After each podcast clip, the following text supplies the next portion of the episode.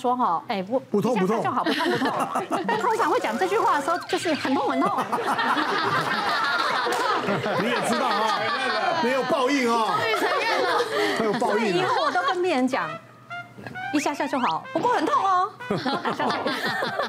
我用的是第一代的，我记得我五十岁的时候，嗯，五十岁去打，两年前，我两年前，因为那时候第一代，他们说那个探头啊，就是第一代的。就是不是像现在没有那么痛，他很痛。那他说哪个你能忍痛？我我想我平常就蛮能忍痛的，而且以前没有擦麻药哦。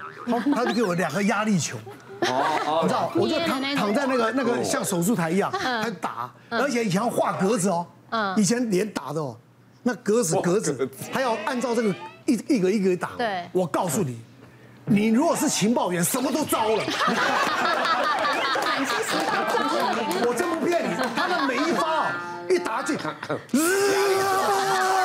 满清十大酷刑。我跟你讲，打完整整两个小时，因为边打边休息啊。哇！我告诉你，我内裤都湿了。用力过度，我发誓，我内裤都湿了。我我我就跟你讲哦，那现在哦，因为越来越就那个机器越来越新啊，就真的没那么痛。不过我告诉你啊，真有效。你打完马上看到拉提的感觉，我真不骗你。所以那个比较痛的比较，所以越痛越有效。痛才有效。我跟你讲实话，像你的脚越痛越有效，你的脚就是越痛越有效。你如果让它痛，你可能做四次就结束了。你真的撑不住啊，我四次命都没了，所以你要做四次啊，太痛了。来来来，其实妇产科一般女生来看，她基本上她会害怕，这是正常的。嗯，尤其上次大家有一个年轻的二十岁女生来，她就是异常的出血，她就来了。那来我们就说，哎，那我们可能要检查一下内诊一下。她说内诊，我就很害怕。我说那你有没有做过抹片？就像做抹片。他说哦，我上次做抹片的印象非常不好，就很痛很害怕。后来就好不容易劝他上去。我说内诊没有那么夸张啦，对啊，你就慢慢来就好。然后我们把他鸭嘴撑开来，他就开始在那边紧张。我一看到哇，原来子宫颈大概有一个差不多像一个小指头的息肉。哦。那你就看到啊，原来你这个地方在出血。那我们就把这地方切掉就好了。他说切掉，就一个小小的，就像这样子，我们就会在门诊会有一个这样子专门做切片的一个一个器械。那这个器械就伸进去，我就说我大概就跟他讲说，我们会有一个像一个切片的夹子，进去把你那个息肉夹下来，是把它剪掉一样。你就讲就好了，就很简单的一件事情。他说什么？你要用这个放到我下面里面去夹？那会痛死啊！然后他就很紧张，跟他在讲的时候，他其实已经有一点歇斯底里，脚在那边抖了。那护理人员大概就会帮他，你不要紧张，你按耐住，你这样反而你会危险。嗯。那那我们当然器械要上去之后都要拆，它是有包装的。那你在拆包装就有那种器械铿铿锵的声音。对。他就更紧张了，是就跟他乱夹了，你知道吗？我说你放轻松，你深呼吸，你真的不用那么担心，那个就一下下而已。当你我说我准备要开始了。然后一夹下去的时候，他就大叫一声啊！这是什么呀？我说你发生什么事？然后同时脚又夹起来，你知道吗？是是紧张。差点夹我的头，你知道吗？他那个脚卡到这边来。我说你不要紧张，你这样真的会危险。然后他来把它放好，然后下来讲说你都骗我，你跟我讲不会痛，明明就很痛啊。然后我说真的有那么痛吗？他后来就慢慢起来说。其实好像也没像你讲的那么夸张，对，我就说你这样叫，你外面的病人都被你吓到了，后面的人都不敢进来了。对，我说其实没有那么夸张了，我们就做个切片，那你的问题就会解决了。所以有时候是真的是这样讲，不是那么夸张的。真的因人而异，有些人就天生他比较比较比较敏感，比较紧张，对，对不对？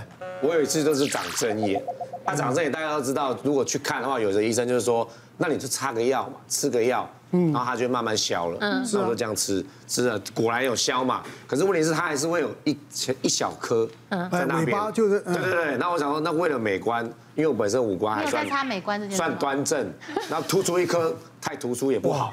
我想那叫锦上添花。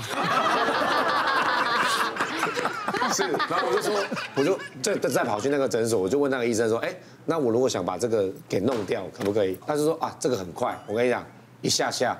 十分钟以内就搞定，打个麻药，一挤，跟青春痘一样。复杂？对啊，然后我说，又不是小生。对对，然后我说哦，OK 啊，他就第一下，他那个麻药一打，戳到那里，吼，我就整个，你骗人，眼泪飙出来，很痛，然后然后他就说，哎，没关系，就这一下而已，之后我保证不可能会痛。对，然后他就开始啊，他就开始。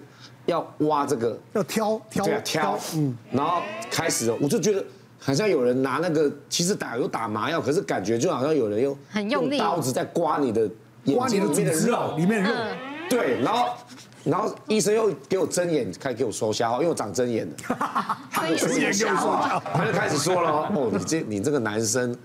怎么会这边痛痛成这样呢？然后再来就说，哎，你是不是偷看人家洗澡啊？然后我已经在那边这里画腐烂了。痛到快死掉了。然后他就讲一些奇怪的话，然后我就觉得那个痛根本就是痛到一个不行，会哭哦，而且我眼泪是不自觉的就这样子一直流，一直流，一直流，一直流，一直流。嗯，然后我就觉得说，后来我就觉得我很后悔听他的话，嗯，我应该一直抹药就好了，就擦药，让它自然慢慢消了耗时间了。对对对，不要急了求快。真的没有在意你的真的没有后在意讲一些什么啊，你这个你就是拖太久，它就是变硬了嘛。你看啊，你早一点来，你早点来挤就没事了。嗯，好了，一下下好了，你看，然 后就叫我走。还还臭你一顿。对对对，我们也医生也不是希望你们会痛啦，只是有时候有些某些疼痛是不太能避免。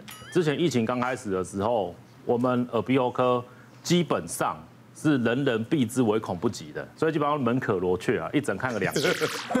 所以就那个时候就是来了一个二十几岁的一个大学生，他就一一副就是他很嘴巴很痛，喉咙超痛的，他痛就是痛到而且还发烧，甚至会发抖那种感觉。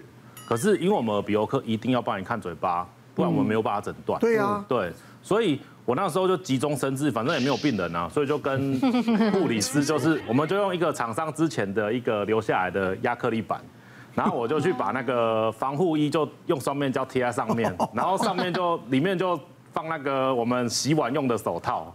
哎，这样子做一个比较 比较比较好的防护，病人不多，还可以这么搞刚。PCR 的那个，就是已经闲到可以 DIY 自。制 PCR 窗口对。对对，然后就是就这样子做，自己自己土炮做出来的那个隔板之后，帮他看喉咙。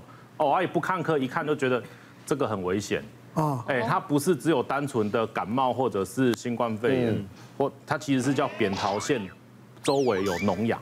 因为我扁桃腺我化脓是会在嘴巴里面嘛是，扁桃腺在嘴巴里面嘛，对。可是它化脓是会排到我们的喉咙里面，嗯。所以其实它不会不有什么生命危险。嗯，可是周围脓疡是它扁桃腺在肉里面那里有积脓。是。